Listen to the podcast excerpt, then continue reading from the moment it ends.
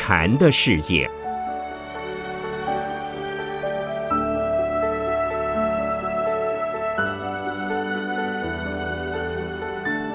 圣严法师著。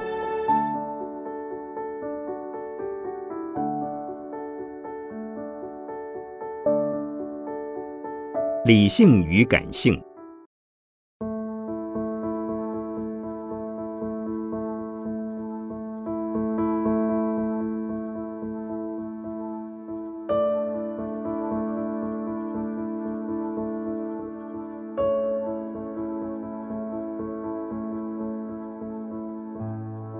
理性就一般人的理解而言是好的，可是理性究竟是什么呢？是指每一个人都有其理想、理念、理论的依据和逻辑的思维方式。例如，哲学、宗教、政治、艺术都有其派别及系统的理论根据。这么说，是不是理性都是对的呢？不尽然，因为你有你的。我也有我的，如果彼此互相争执，就产生摩擦，往往为了理性之争而演变成感性的结果。可见理性虽好，但不是真好，这就是人世间无可奈何的事。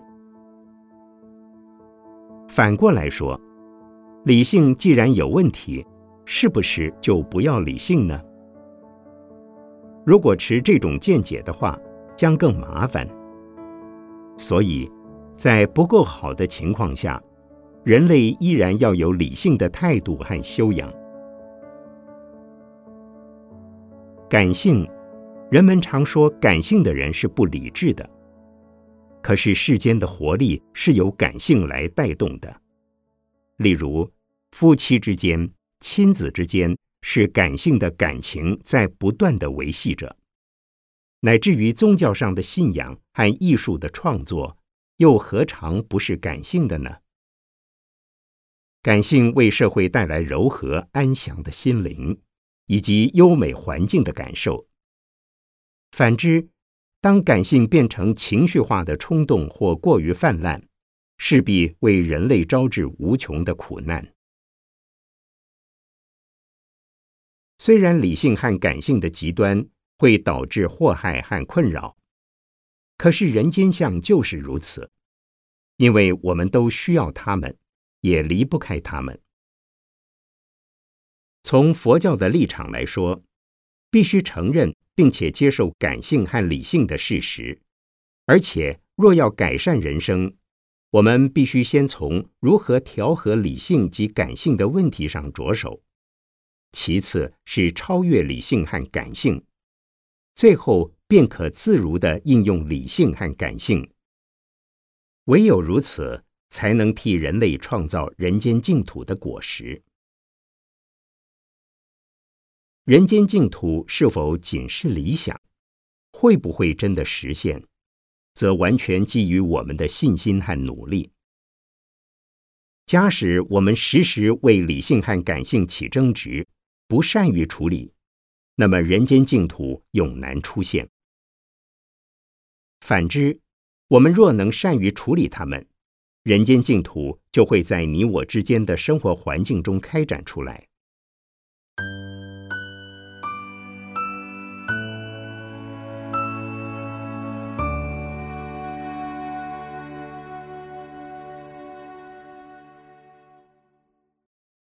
在讲到如何做之前。我们先来做一点练习，因为仅仅从理论上来讨论感性或理性，对我们日常的生活往往使不上力。很多人在观念上和理论上都非常的清楚明白，可是，在生活中和他们相处时，就发现他们没有办法把握自己、教育自己，能对他人教训、指责、批评，就是无法教训。管理训练他们自己。练习方法是从抛开自己的执着之后，再来体验世间是什么。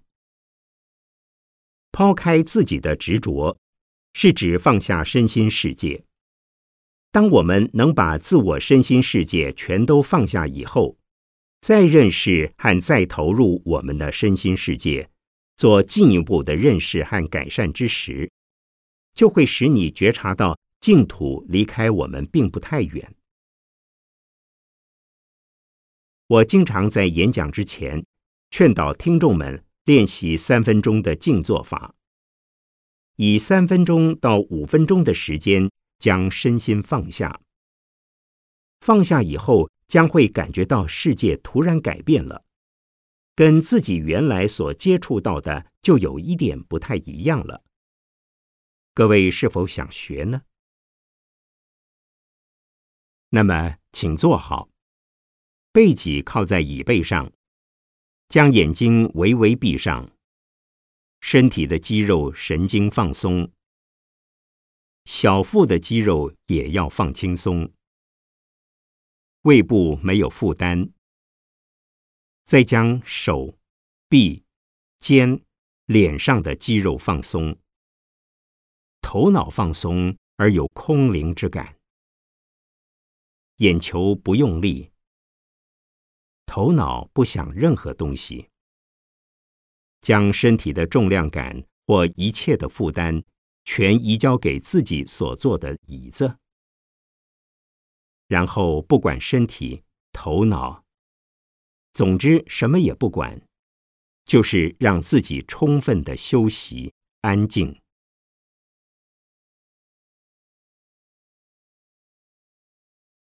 请将眼睛张开。请问大家，刚刚练习的这段时间里，已能放松，也感觉到身体、头脑很轻松又舒服。有这种体验的人，请举手。好，可见一半以上的人都体验到了。但仅以三分半的时间练习是不够的，要时常练习。现在奉劝各位，当你察觉到自己的情绪起伏不定、满腔的愤恨不平、身心紧张、语无伦次、情绪激动难以控制。这是感性急于抬头求表现的时刻，也是跟别人起大争执的先兆。此时，如果你处理事情必不中肯，也不得当，或者自己受委屈、被骂、被指责，又无处申辩，血压可能上升。此刻不妨告诉自己，试着将头脑放松，全身肌肉、小腹。神经都放松，若能放松，定可化干戈为玉帛，将会平安无事。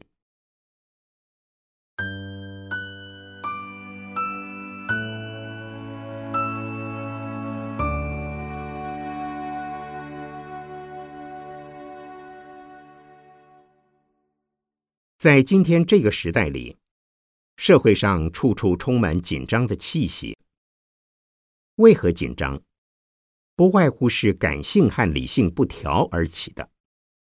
譬如，有些人为了追求个人的名利、权势、地位，穷年累月的紧张；许多具有悲天悯人的人也是很紧张。更莫名其妙的是，还有一群人自己什么也没有，也不追求什么，却整日紧张兮兮。生怕自己走在马路上，随时会被车子撞上。像这样的社会，这样的处境，使得人们无时无刻不是在紧张之中，担心着自己，也担心着他人。理性的人会为这一代或下一代、自己和他人、社会及国家乃至世界全人类而担忧。属于杞人忧天的近代人，时时刻刻都在没事时担心着有事会发生。而在我们的社会中，时常有人强调理性，也有许多人在理性的背后表现出感性来，这是人间的悲哀和不幸。然而，在不幸之中，还是有幸。因为我们尚有机会和时间来共同讨论这个问题。既然有机会来研讨，就不必对我们的世界和社会失望。我们的前途还是充满着光明和希望，正在明日等待着我们。这也是我们今天还需要在此时此地讨论理性和感性问题的原因。理性是透过逻辑的思辨、科学的分析而认识事物。感性是起于个人的情绪、情感、思理而考量事物。理性是从客观的角度处理事物，感性是从主观的立场对待事物。纯粹的理性会使人被现实世界拒绝，纯粹的感性会使人被现实的世界淹没。如果时时处处讲理，而又得理不饶人，步步紧逼人，是很可怕的事。当然会被人拒绝。经常是情绪化的人，必然是糊涂人，也不能同情人。虽然也可能会站在自以为是的立场和观点来爱人，却不是以他人的角度来同情人。因为这样的缘故，有人便会觉得被爱是痛苦的事。曾经有位女居士来见我说：“师傅，爱不是好事，我被爱得没有自由，也很苦恼。我的先生非常的爱我，以至于不准我出门，也不许我见人。所以，感性的爱可能演变成占有、控制，又否定他人的自由。这种爱不但否定他人。”同时也会被人否定。理性与感性的调和，使人安和乐利。促使人间社会的安和乐利，需靠理性和感性的调和，所以两者不可能单独存在，必须交互的进行。当理性抬头时，需用感性来配合；感性太强时，又需用理性加以疏导。若能如此，世间才有温馨和庄严。理性与感性的超越，便是解脱自在。站在佛法的立场讲，超越了理性与感性，才是解脱自在。也许诸位会产生误解，认为超越。大概是逃避现实或厌世。其实超越得越深越高，则对世间的肯定越清楚越实在。因此，超越是指消融自我，而以他人的立场为立场，自己不设立场，以公众的利益为利益，没有为自我追求利益。超越的本身。没有一定的道理或情感可说，而是就他人需要某种情感或理性而恰如其分的施之于所需要的人。接下来，我们谈谈理性与感性的比较、层次及分类。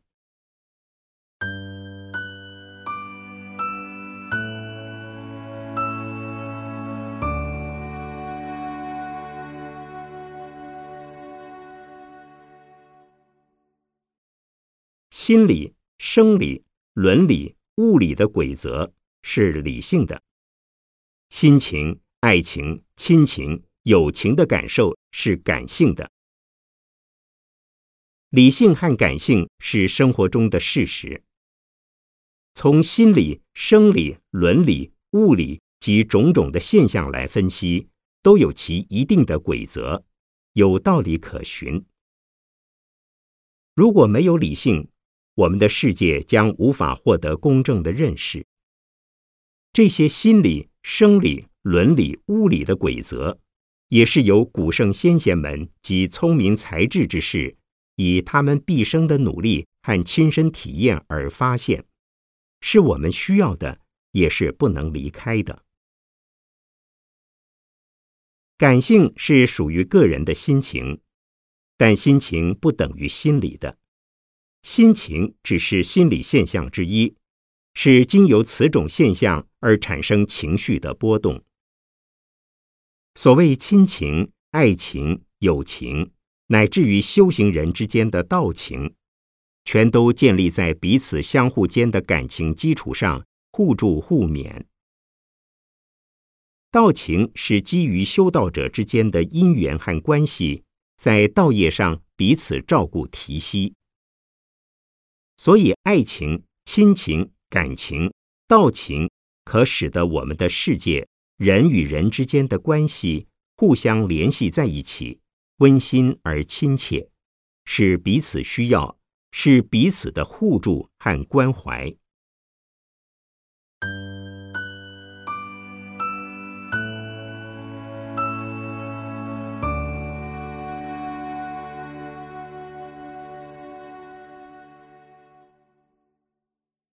理智与情感，良知与人欲，公义与私利会有冲突。理智和感情在同一人的身上可能在同时，为了同一件事而发生。当此两者有所冲突时，应该如何处理？请问诸位，假如你是位医师，正好你的独生子得了重病，这时如何是好？我在日本时，有一位朋友是有名的儿科医师。当他的儿子患重病时，他不敢诊断他儿子的病，反而交由其他的医师治疗。我问他什么原因，他说：“正因为他是我的儿子，所以不敢亲自替他医病。若用了重药，担心儿子会受不了；若用普通药，”又恐儿子的病治不好，在这种两难的情况下，只好请别人来医治了。如果你有一位美丽又大方的嫂嫂，她不爱你的兄长，偏偏恋慕你，又时常伺机亲近你，此时的你如何自处？在理智上，她是嫂嫂，绝对拒绝。在感情上，你必然非常的痛苦，是不是？你是女孩或男孩，如你正在寻找结婚的对象，可能你的福气很大，同时拥有二三位以上的对象，个个不但美丽俊俏，而且人品不错，很有才华。这时的你怎么办？究竟娶谁或嫁谁？有妇之夫或有夫之妇，夫妻俩感情本来很融洽，突然闯入一个第三者，怎么办？以上所举的情况，在我们的日常生活之中，随时都可能发生。公益与私利，良知与人欲，也时常产生冲突。人欲就是私欲。也就是五欲，五欲有两类：财色名食睡。色声香味触。由于身体的需求，心理的饥渴，就会不断的追求。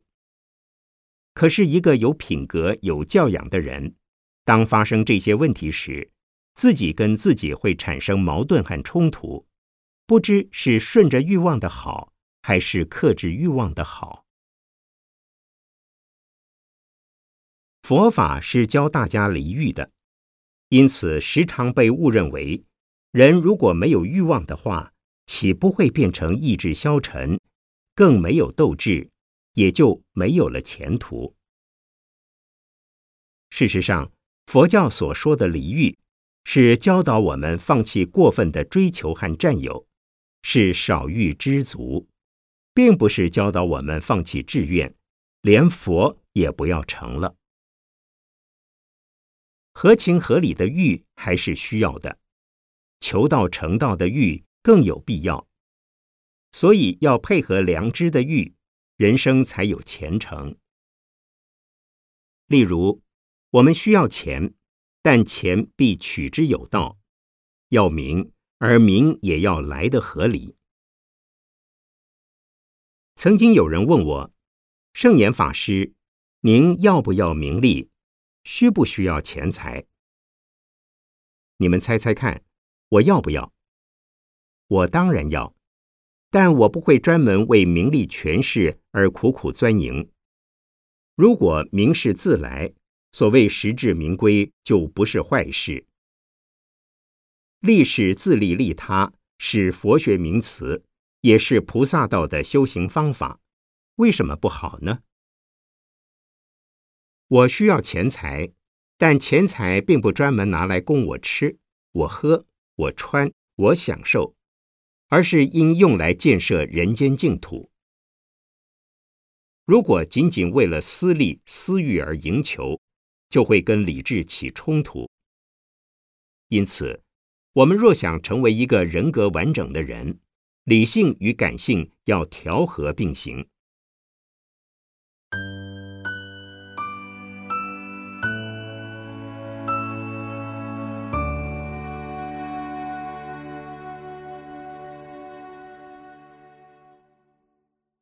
调和是有层次的，我们用道德、伦理、博爱、仁义和品德修养等。来使理性与感性调和。有人说，道德就是理性，其实道德并不一定就是理性。如果一位法官只以法律为判决的依据，见人就依律判刑，请问这样只知法律条文、不懂人情世故的人，是有道德的好法官吗？在佛门里，有些人看了一些佛法。懂得几条戒律的条文，就常常拿戒律的条文到处量人，量这个和尚不持戒，量那个佛教徒不够格。如此一来，究竟是鼓励出家人持戒还是犯戒？是鼓励大家来学佛，还是打击人家学佛的信心？由此可知，我们不能老是拿条文来量人，所以。我们也知道，当有人打家务官司、进行离婚诉讼时，好的律师和法官也会劝两造当事人在庭外和解。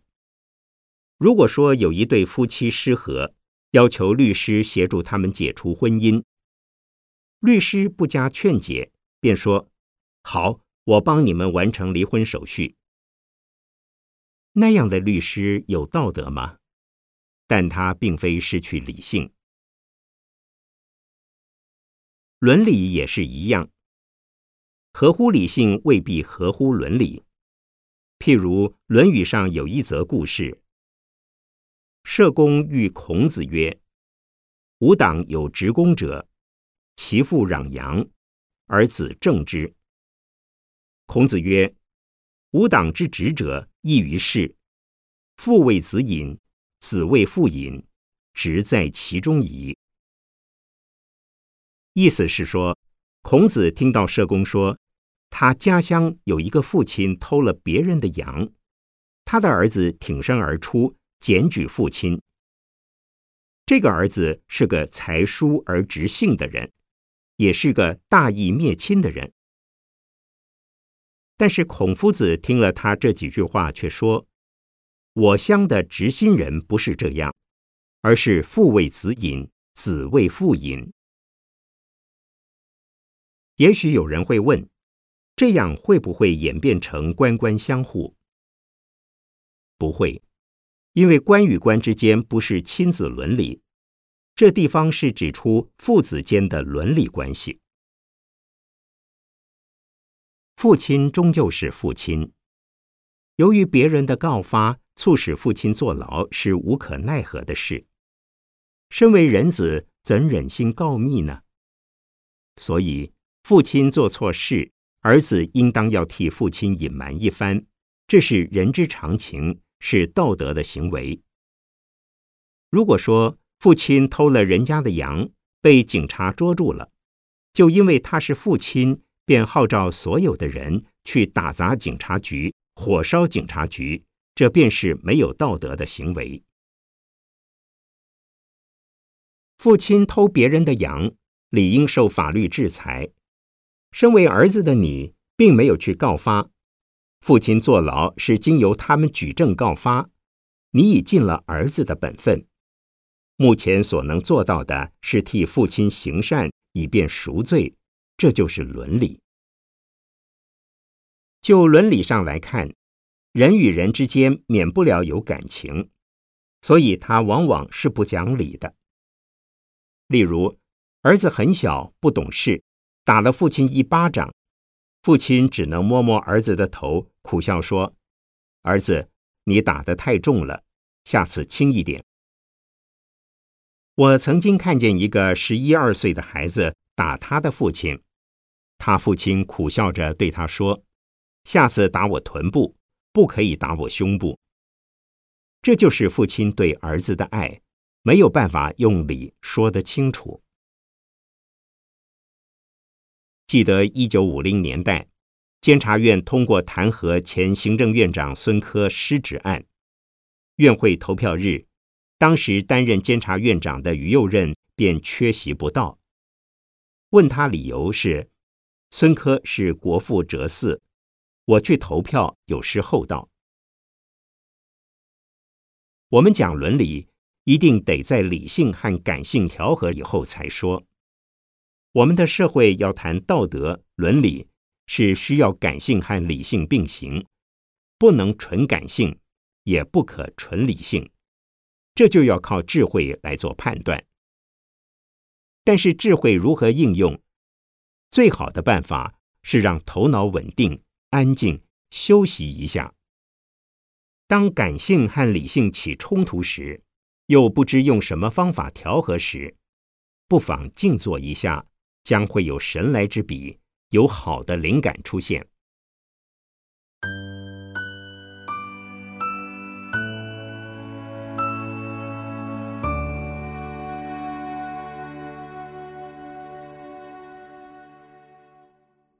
无相与无我是理性的超越，大慈与大悲是感性的超越，悲与智双运是自在的解脱。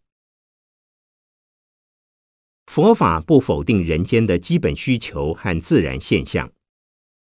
佛法的作用是在用修行的观念和修行的方法来化解问题、疏导问题，也可以一层一层的开拓人们的精神领域。反之，人若被人的本能所困扰，无法摆脱，将是件痛苦的事。不仅是个人的烦恼。也会为生活在一起的家人和环境中有关的人带来痛苦。如果仅有佛法的观念尚不够有用，最好要应用修行的方法才能达到目的。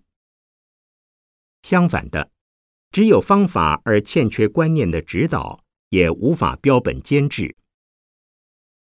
方法好比是一把刀，观念等于用刀的理论和技巧。强盗用刀杀人，屠夫用刀杀动物，医者用刀医病救人，所以要理论的观念和实践的方法互相辅助。无相与无我是理性的超越，但不是超越于理性之上，而是不受理性所束缚，不为自己所执着的理论或理性的信条所困。却能活用理性的理论及观念，这才是真正的超越。无相是什么？世间的种种现象，时时刻刻都在变化之中。例如，昨天所做的事是犯法的坏事，今天做同样的事，却会受到政府的褒奖。在台湾做某件事，可受到社会大众的肯定和歌颂；可是，在其他野蛮民族做相同的事，就可能会被砍掉脑袋。无相的相有两种：一现象，是外在的物象；二观念，是心理的心相。相无定向。故名无相。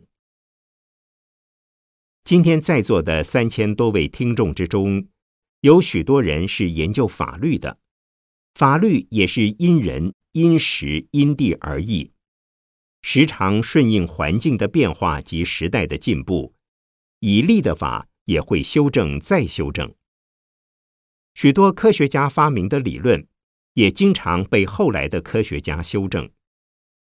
所以，无相的意思是指没有不变的定向。既无定向，当然是暂时的使用，而不是永恒的律则了。曾有一对夫妻婚后来见我，我对新郎说：“恭喜你得到了一位如意夫人，既聪明又貌美。”秀外而慧中。这位男居士立刻说：“师傅，《金刚经》上说‘无我相，无人相’。我的太太如果经常年轻貌美，永远不变的话，师傅应该恭喜我的。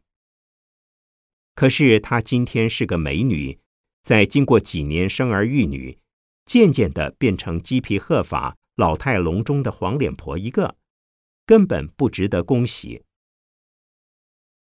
我是无可奈何而结婚，反正是人嘛，总是要结婚，否则人家把你当作怪物看待，自己也不舒服，不好受，所以我才结婚。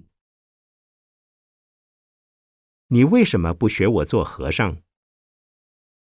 师傅，我有自知之明，做和尚没有想象中的容易。何况我自己也清楚，我不是当和尚的料，因此被我太太看上了。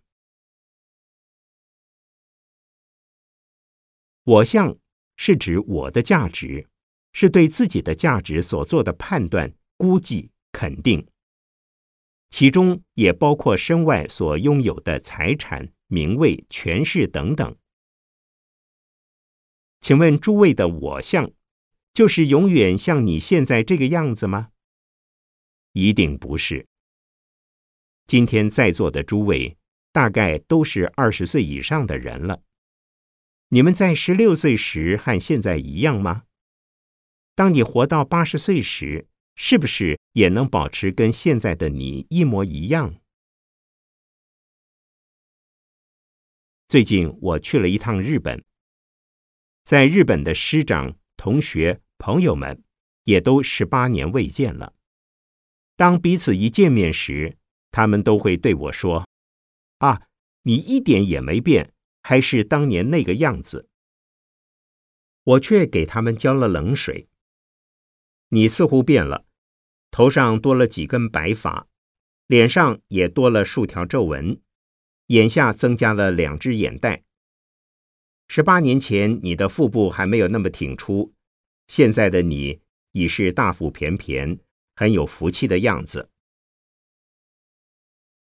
怎么一见面就说这种令人不舒服的话？你承认不承认都是一样。我很清楚，十八年前的我不像现在这个样子。我随手取出十八年前跟他们的合照。你像他吗？我又像他吗？哎，真没想到我们变得那么快。佛法讲的无我相，便是绝对没有办法将身体的面相、身相、心相当作真正或绝对的我相。这仅仅是暂时的现象。有些人从小到老，观念和性格永远不变。请问世上真有这种人吗？我们只能说他没有什么进步，却不可说他没有变化。其实，人的思想观念和价值判断随时都在变迁。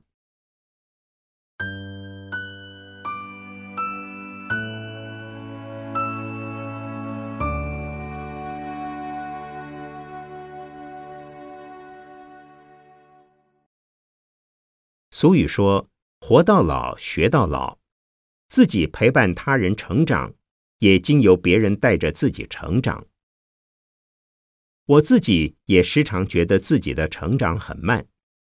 譬如，在我年轻的时代，世界上还没有发明电脑。现在我的弟子和学生几乎人人都会使用电脑，我非常羡慕他们。可是我也有些进步。我虽不会操作，却会教弟子们使用电脑。我是跟着弟子们成长了。我的我相当然也跟以前不一样了。我相就是我的价值，我的价值不会停留在同一个位置上，既不停留，天天变化，就没有不变的我。既然没有不变的我，就是无我相。《金刚经》还有一句无人相的名词。有一次，一位居士对我说：“师傅，佛法可以说无我相。”但是不能说无人相，因为无我相表示谦虚，无人相岂非表示目中无人、目空一切？我告诉他，佛法不是这么解释。无人相的意思，并不是否定他人，而是当自己做任何对人有利益的事之后，心中没有任何一丝的牵挂，绝对没有患得患失。有得有失的心态产生，或是别人对我们做任何好事或坏事，心里也不要有牵挂。不牵挂，并不等于忘恩负义、过河拆桥，而是自己不跟他人有绝对对立的态度和存心。只有恶法，没有恶人；仅有众生造了恶业，没有众生是恶众生。佛说，一切众生都有佛性，都能成佛，所以心外不要存有对立的人，以为他们是坏人。有人做了坏事，我们希望协助他们纠正、改善、疏导，促使他们不做坏事，不存坏心。人毕竟都是人，绝不可放弃任何一人。佛度众生，绝不对任何一众生失望。如果这一生没有办法度他，他也不接受你的度化，只有暂时放下，默默祈愿，下一生或再下一生能够度他。佛为一切众生，可历经千万劫来帮助疏导。所以无我相、无人相的主要意思是不要跟人产生对立，没有界限，没有对立。才是真正的无人相。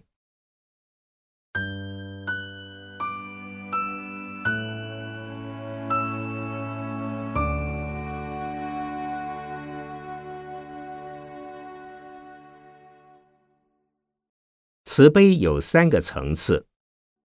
第一，生缘慈，对众生慈悲有其特定的对象，也就是有亲疏。厚薄、远近、缓急之分，一切的众生都有佛性，都能成佛，所以是一律平等的。但在第一个层次里的人，如果是采取这种观点，一定会出问题。当你父母生病，家中的猫或狗也同时染上重病，都在濒临死亡的边缘。请问，在这种情况之下，何者应先送医？如果基于等慈一切众生的理念，应该将父母及猫狗同时送医治疗。万一人手不足，人的医院有别于动物医院，究竟先送父母还是先送猫狗？如果真有这么个难题的话，就很颠倒了。应该有亲疏厚薄之分。当你父母病危，同时儿女也得疾病，他们各自生了不同的重病，需进不同的医院就医。此时何者较重要？何者优先送院？中国人讲伦理孝道，当然先送父母入院治疗，因为儿女死了还可以再生。纵然生不出来，可以领养子女。父母仅此一对，死了再也没有了。西方人的观念可不同，他们认为儿女的前程光明远大，父母已是日暮西山，迟早总要死的，所以先送儿女就医。这不能说明何者对，何者错，却可说明生源词的层次。第二，法源词，不管对象是谁，一律平等对待。只要众生有需要，正巧我有这份力量，便不考虑对象是谁，就给他所需要的。例如，父母现在需要我的经济帮助，我马上倾囊而助之；若有不认识的人需我帮助，也是毫无保留的给予。在这层次上有给的对象所给的东西，也有布施及付出的心愿。一般人如果这么做，家庭可能会破碎，伦理也许瓦解。菩萨的精神却是平等的布施。第三，无缘慈，也就是大慈大悲，意思是说。在任何时地，对于任何人有任何需求，便能恰到好处、恰如其分、适时而给。布施的行为做过以后，心中不留一丝痕迹，如鸟在空中飞过，无迹可寻。救人以后，心里了然曾经救人，但是对于救人这件事，当作没有发生。救人是因为这个被救的人有他的善因缘，促使他被拯救，跟我没有关系。这种层次的无缘大慈，只有佛及大菩萨们，如观音、地藏、文殊、普贤等方做得到。凡夫虽然做不到，也必须了解学习。最高的慈悲是有这种方式。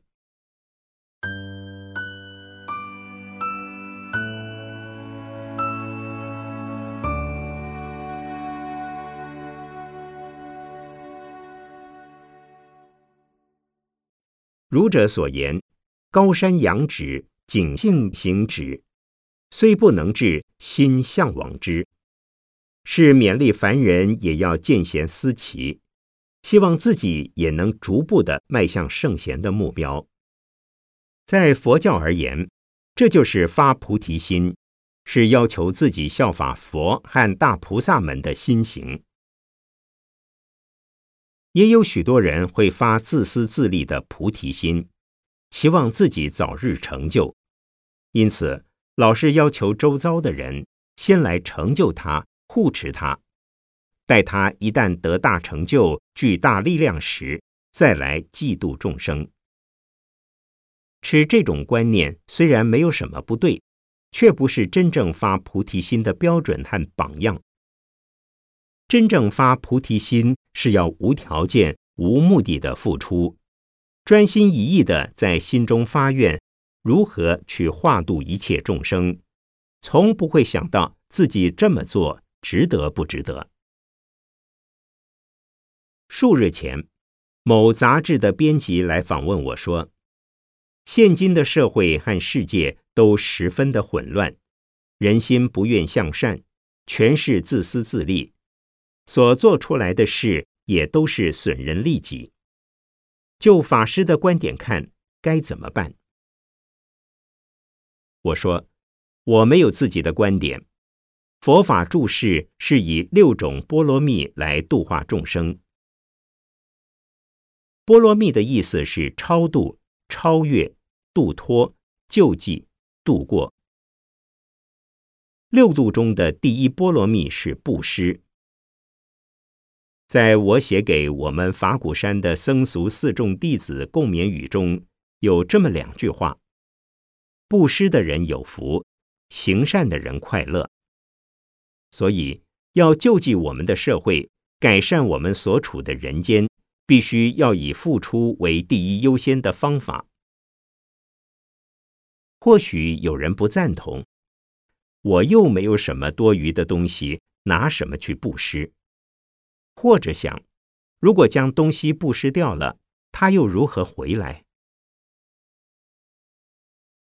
布施是很微妙的事，布施如挖井，如将土挖得越大越多，则井中的水量越广越深。这种理念不仅仅是佛说。中国的老子《道德经》也曾这么说：“圣人不积，既以为人己欲有，既以与人己欲多。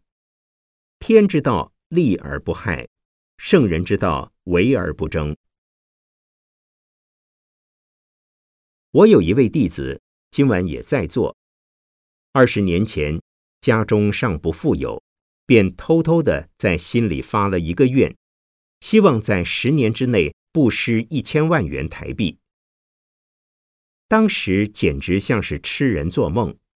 然而发愿之后，在十年之中恰如其愿，布施了一千万元。满愿后，便对他的先生说：“我已为你布施一千万元台币，收据都在这里，全都是替你做的。”先生非常惊讶的问。你真的替我花掉这么大一笔钱？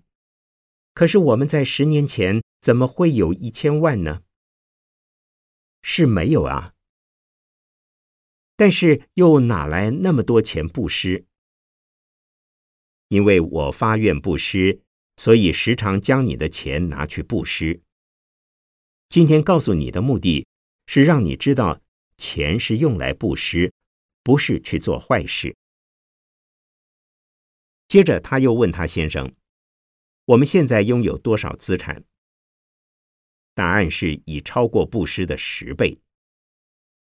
他因为要布施，所以拼命赚钱，设法开源节流，并将多余的款项布施。我们的社会确实需要这种人。日据时代的台北县有位义贼廖天丁。以偷得来的钱去救济贫病的百姓，佛教并不赞成义道的行为。佛法讲究的是以自己的智慧力、心力、体力、资本营生赚钱，将所赚得的资产帮助社会，才是慈悲的精神。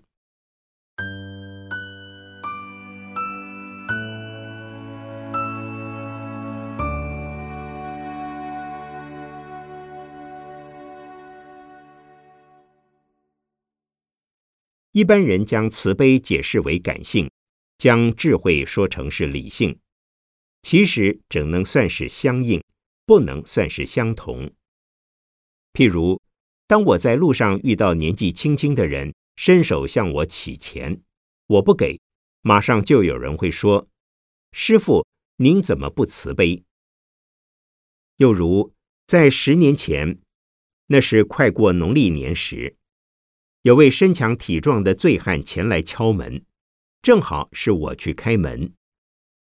门一打开，他就往内跑。我在他后面问他：“请问找谁？”“找法师。”“找他做什么？”“要钱。”“他欠你钱吗？”“没有。”“没有，为什么向他要钱？”“没有钱，我怎么过年？”为什么没有钱就不能过年？奇怪，你为何不慈悲呢？出家人是慈悲为怀，还要问那么多，简直是多管闲事。你究竟是要钱，还是想来打人？我不打人，只给我钱就好。好，请到里面，我们再谈一谈。进到里面。正好碰到一位高头大马、身材魁梧的信徒，我便告诉他：“请替我打发他。”转身向醉汉说：“这位先生会照顾你。”说完话，我立刻溜掉。结果那位醉汉被块头比他大的信徒轰走了。那位居士心里很纳闷，更不是味道，百思不解，就忍不住跑来问我：“师傅啊，怎么可以这样子对待人呢？我从来没做过这种事。我见到刚才那种人上门，也会给他钱。师傅，您不但不给钱，还叫我做坏人。对这种人，我们不能开例子，否则将后患无穷。他不病不老。”是有办法赚钱生活的，因为好吃懒做才变成那样。请问诸位，我是不是慈悲？我是慈悲的，希望他能重新做人，自力更生，为了社会，为他自己都是好的。你们是否曾经听过禅门祖师训练弟子们的方法有棒喝的家风？不但骂人，而且打人。禅门有句话：“香板头上出祖师。”打骂教育虽已不是现代人用的方法，不过在必要时用重话点醒还是必须的。慈悲不是没有原则的妇人之仁。对不起，在座有许多女性，你们都是女中丈夫，所以不要生气。但也有很多的男性具备婆婆妈妈的妇人之仁，那就不是智者的慈悲。慈悲为怀，必须配合智慧的判断，悲智双运，才能自在解脱。有些人当他们遇到布施的难题时，不免会在心中嘀嘀咕咕：如果不给，不满其所愿，恐怕将来会对己不利。如果给了，又担心会有麻烦，于是整日忧心如焚似的，沉浸在给也不是，不给也不行，慈悲也不好，不慈悲也不对的情境之中，久久难以释怀。请问这种人是有智慧吗？当然是没有智慧的人。如有智慧，就不会考虑个人的利害得失。更不会考虑自己眼前的反应和结果，只考虑对此人、此时、此境的好坏和利弊。我自己是没有智慧的人，我正在学习；我也没有慈悲，所以也正在练习之中。我时常被弟子们用人情包围，当有一位弟子很不听话，不守常住规矩。要他离寺之时，总会有其他的徒众向我进言：“师傅，我们要不舍一众生，任何一个众生都有佛性，将来会成为高僧。今天不好，以后会转变得更好。师傅，请慈悲留下他，我们大家都赞成他留下，也都能原谅他，不跟他计较。求师傅不要让他走。”请问各位，如果你是师傅怎么办？留或不留？再说一个譬喻：你家里有只小狗，因顽皮而掉入乡下的野厕中，浑身上下沾满了屎尿，结果跑到你的家里到处乱闯，它所到之处都被弄脏。这时的你如何处理？或许你会想。没有关系，家里全是大便，就让它臭吧，有什么大不了的事？还是说，将这条狗赶出去，或者是先设法捉住它，再将它清洗干净，然后放入屋内？是的，我们要先将它隔离，隔离一段时间，让它有所反省。如果一辈子都不能自我反省，而且怀恨不消，也没什么关系。也许今生不转，说不定下一生就转回来了。我们当为他祈祷。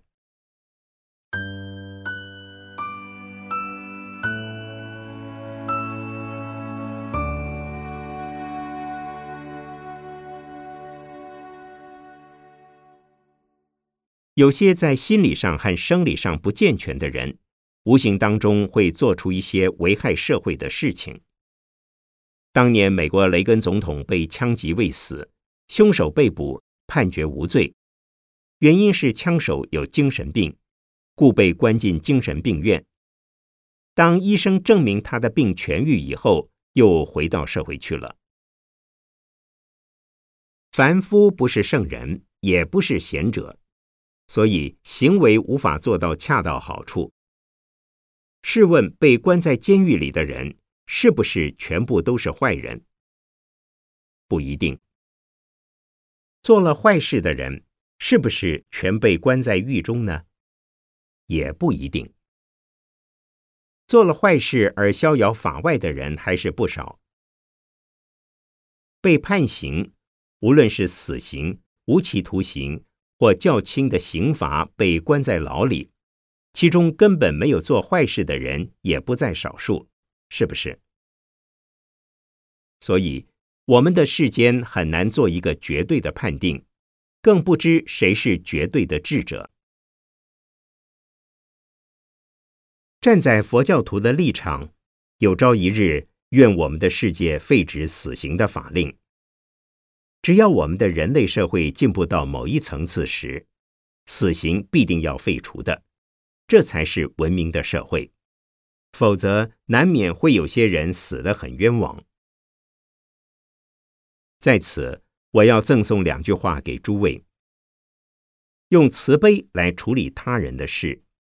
用智慧来处理自己的事，运用慈悲，至少是有感性的。例如，他砍我一刀，我当还砍他一刀。从理论上讲，杀人者偿命，种瓜者得瓜，种豆者得豆，这就是因果关系。可是从慈悲的立场看，他揍我一拳，砍我一刀。我已倍尝痛楚。如果回敬他一刀或一拳，本来只有一个人被砍被揍，结果变成两人或更多人连累遭殃。一人受伤害已经很不幸了，两人受伤则更不幸。如果我们都有这种想法，逐渐的养成风气，我们的社会就会见到净土。我被砍、被杀是痛苦的事。若我回报杀人，人也会痛苦。我既被杀伤，我却不忍心去杀人，而且要设法不要再有其他的人去杀人了。曾经有位居士的太太在街上走路，被计程车司机撞死。计程车司机没有钱赔偿，便准备坐牢。结果，这位居士反而前去安慰那位召货的司机说：“请你不要害怕不安，我是佛教徒，我的太太已经被撞死了，但是你家中尚有妻儿，需要你赚钱活口。从今以后，希望你能小心驾驶，要时常念佛号，念观世音菩萨圣号，心里要经常保持平静，不要急着抢路。”每天出门前及回家后要多拜佛、念佛，这样出门就会平安。你自己平安，人家也会平安。司机感动得痛哭流涕，觉得自己是魔鬼，幸而遇到一尊佛。这是真实的例子。这位居士目前健在，已经在美国出家。这位居士是用慈悲来处理他人的事，他自己的太太被撞死了，当然很悲伤哀痛。从此以后，做更多的善事来纪念回向给他的太太。其实他最大且安慰的好事是原谅了那位司机，而且还安慰他。我举这个例子。并不是说所有的司机撞死人等于没事，而是说作为一个佛教徒，应该以慈悲心待人，以智慧心对己。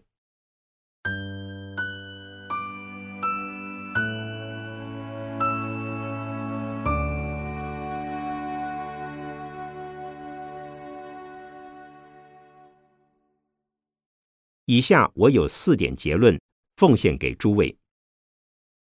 第一，理性如一部机器，各部分的结构和机件清楚分明；感性如机器所需的油料，用来发动及润滑机器。第二，偏于理性会使人僵化，人与人之间的关系变成冷漠；偏于感性会使人混乱，人与人之间的关系变成杂乱。造成自他的困扰，所以感情的泛滥会带来麻烦，一味的讲理也会制造出人间的灾难。第三，理性与感性的调和，能为人间带来人性的庄严和人情的温暖。对人的关怀不一定要讲理性，对于恩人亲人固然要关怀。对于仇人对头也一样要付出关怀，这是属于感性的。政治上的政敌碰在一起，总是彼此互相叫嚣对骂，最好能养成互相关怀，希望自他都能成长。故要用感性和理性才能调和，才能带动社会的进步和增长人间的温暖。我们要建设人间净土。首先要应用感性和理性，活用感性和理性。第四，理性与感性的超越，能为人心展开无限广大的活动空间。超越于理性和感性之外，不受两者所束缚，不会由于理性的考虑或感性的影响而产生心理上的矛盾、冲突和限制。如果心量狭小，纵然生活在富裕的物质环境之中，仍然不会觉得快乐幸福。心若开朗，容人容物，虽处贫困或身陷囹圄，也会觉得无限广大。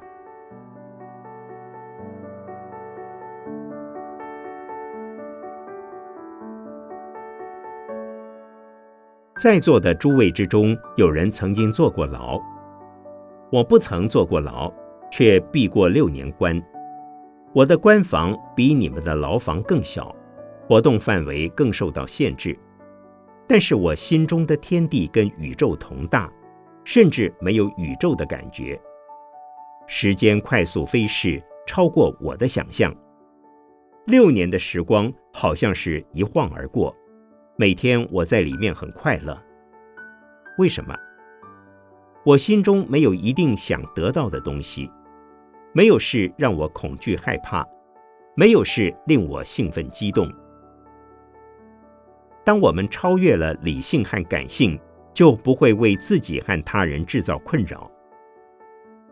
至于如何才能经验到理性与感性的超越，要用禅修的功夫以及佛法的观点，来作为修养的练习和指导。